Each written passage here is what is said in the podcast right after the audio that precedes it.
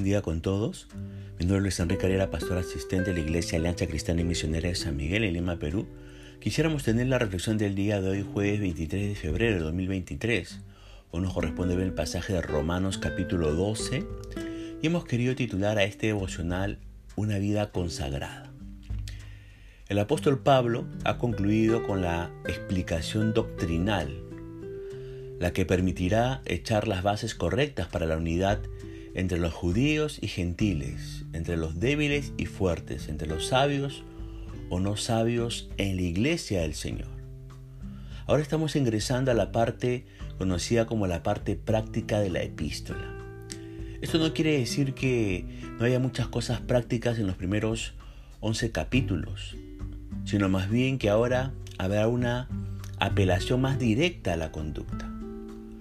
Por supuesto, todos estos principios no son consejos lanzados al azar, sino que complementan la teología explicada en la primera sección de la carta. En otras palabras, los capítulos 12 al 16 son la aplicación de los capítulos 1 al 11. Recordemos que el apóstol Pablo terminó el capítulo 11 exaltando la gran sabiduría de Dios por la cual pudo mostrar su misericordia tanto a judíos y a gentiles, nos dice Romanos 11:32. La misericordia de Dios es infinita. Cogido de esta verdad, Pablo inicia el capítulo 12, dejándonos estas vitales enseñanzas. Primera enseñanza, verso 1 de este capítulo 12, por las misericordias mostradas por Dios deben presentarse a Él como un culto agradable. Segunda enseñanza, la adoración a Dios es una vida separada de las cosas mundanas y más apegada a su voluntad, nos dice el versículo 2 de este capítulo 12 de Romanos. Tercera enseñanza, una vida consagrada a Dios se demostrará por el respeto, la humildad y las buenas actitudes que tiene para con sus semejantes, nos dice el versículo 3 de este capítulo 12 de la carta a los romanos. Cuarta enseñanza. Esto permitirá una correcta unidad en el cuerpo de Cristo para que todos juntos puedan servir en la obra del ministerio, nos dice los versículos 4 al 5. Quinta enseñanza, lo vemos allí en los versículos del 6 al 8 cada uno debe usar lo que Dios le ha dado para beneficio de los demás.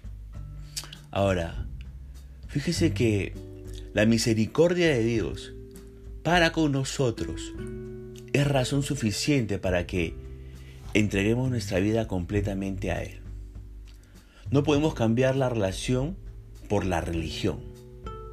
La religión se trata de obras externas. Se canta, se lee, se cumplen ceremonias por fuera, pero por dentro el corazón está alejado de Dios, dice Isaías 29:13 y también Mateo 15:8. Una vida consagrada, sin embargo, adora y sirve a Dios desde lo profundo del ser. El apóstol Pablo le llama a esto el culto racional. Un culto que es ofrecido a Dios con el entendimiento más que con la emoción. Un culto de toda la semana y no solo de domingo. Un culto de testimonio agradable y no de programas. Un culto de unidad y no de discordias. Nuestra vida, fíjese, debe consumirse para Dios como un sacrificio vivo en su altar. Yo le pregunto, ¿Le ha llamado la atención por qué Pablo usa el término sacrificio vivo? ¿En qué se diferencia con el sacrificio tradicional que era ofrecido muerto? ¿Saben qué se diferencia? En que el sacrificio vivo es voluntario. Uno mismo se sube al altar. Y además que el sacrificio vivo es doloroso, implica sufrimientos, pero es ofrecido así por amor a Dios. Esto es una verdadera adoración. Lejos de ser una mera experiencia emocional, es una decisión que debemos tomar con nuestro entendimiento. Vamos reemplazando nuestras ideas, vamos reemplazando nuestros planes y forma de ver la vida por las de Dios. Por eso el verso 2 de este capítulo dice que tenemos que estar renovando nuestro entendimiento. Para todo lo mencionado es indispensable pasar tiempo con Dios cada día, orando, meditando en su palabra y decidiendo vivir como Dios espera, enfrentando las situaciones del día a día para agradarle eh, solo a Él y no a nosotros mismos. Esta es la base de la verdadera adoración. Una vida consagrada a Dios es la base de una verdadera adoración. Ahora, hubo un día en que decidimos entregar todo lo que somos, tenemos y esperamos a Dios. ¿Se dio ese día en un momento? Si se dio así, hemos comenzado diciéndole, Señor, quiero consagrarte mi vida. Ahora, evaluemos nuestro tiempo con Dios, tanto en cantidad como en calidad. ¿Mantenemos esa decisión de siempre pasar ese tiempo con Dios? Ahora bien, según el apóstol Pablo, nuestra consagración a Dios y su amor en nosotros se refleja en forma particular sobre distintas áreas de nuestra vida. Una de ellas es la relación con nuestra iglesia local.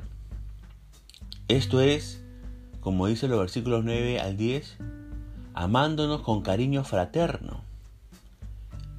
Eh, también se evidencia esa vida consagrada allí en nuestra iglesia local, sirviéndonos abnegadamente, como dice el versículo 11 de este capítulo 12 de Romanos. También se evidencia esa vida consagrada a Dios en la iglesia local, fortaleciéndonos en la aflicción, como dice el versículo 12 de este capítulo, y también ayudándonos en las necesidades, como dice el versículo 13 de Romanos 12, cumpliendo nuestra función en el cuerpo de Cristo. ¿Cómo? Bendiciendo, como dice el versículo 14. Mostrando empatía, se muestra esa vida consagrada a Dios, como dice el versículo 15 de este capítulo 2. Pero también practicando la unidad en humildad, como leemos en el versículo 16. Enfrentando la oposición con valor, no pagando mal por mal, como dice el versículo 17, manteniendo la paz con todos, como dice el versículo 18, dejando la venganza en mano de Dios, como dice el versículo 19, y haciendo el bien aún a los que quieren nuestro mal, como dice el verso 20 21. Todas estas cosas son este, evidencias de que nosotros le hemos consagrado nuestra vida al Señor y que la vemos reflejada en el actuar con otros allá en nuestra iglesia local. Ahora, el amor por las personas es la marca principal del creyente cuya, vida se consume para Dios. El apóstol Pablo nos enseña que el amor de Dios en nosotros es sincero y santo. Nos impulsará ese amor a congregarnos eh, con las motivaciones correctas y a conocer las necesidades de nuestros hermanos en Cristo y colocarlas antes que las nuestras. Todo por tener ese amor de Dios en nosotros. Debemos seguir esto con pasión, con diligencia y compromiso, como dice Romanos 12 a partir del versículo 9 hasta el 13. Por otro lado, nuestra consagración también se notará en la manera como enfrentamos las dificultades de la vida aun si eso implica que otros pequen contra nosotros. Debemos responder de la forma que Dios espera y no como el mundo comúnmente lo haría. El principio es simple. Hacer el bien a los que te hacen mal, dice eh, Romanos 12 a partir de los versículos 17 al 21. Por eso, evaluemos nuestra consagración personalmente en estos momentos. Le pregunto, ¿asistimos con fervor y diligencia a las actividades de nuestra iglesia? ¿Asistimos a la cena del Señor? ¿Llegamos temprano a las actividades de la iglesia? ¿Somos parte ya de algún ministerio? ¿Nos dolemos y desanimamos cuando alguien nos ofende? ¿Nos identificamos y nos duele si alguno falla o no está presente? Por otra parte, ¿nos comprometemos con la iglesia como con nuestros trabajos o estudios? Evaluémonos.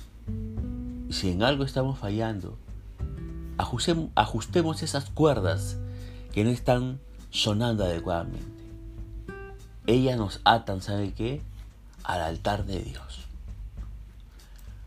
Recuerde, este capítulo nos enseña que usted yo tenemos que tener una vida consagrada a Dios siempre, en cada área de nuestra vida. Punto final para devocional del día de hoy, deseando que la gracia y misericordia de Dios sea sobre su propia vida, como será Dios mediante, hasta una nueva oportunidad que el Señor le bendiga.